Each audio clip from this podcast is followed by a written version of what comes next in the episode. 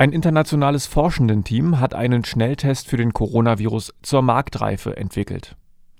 An der Entwicklung beteiligt waren auch Forschende vom Jenaer Leibniz Institut für photonische Technologien.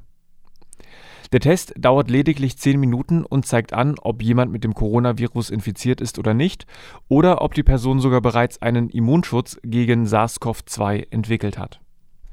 Genutzt wird dafür eine Blutprobe, deren Antikörper untersucht werden. Die Forschenden schätzen den Test als sehr hilfreich ein, weil mit ihm auch Personen erkannt werden können, die sich unbemerkt mit dem Virus infiziert haben und keine Symptome zeigten, während sie es in sich trugen. Bereits 10.000 dieser Tests könnten demnächst ausgeliefert werden. Die Entwicklung des Tests wurde vom Bundesministerium für Bildung und Forschung gefördert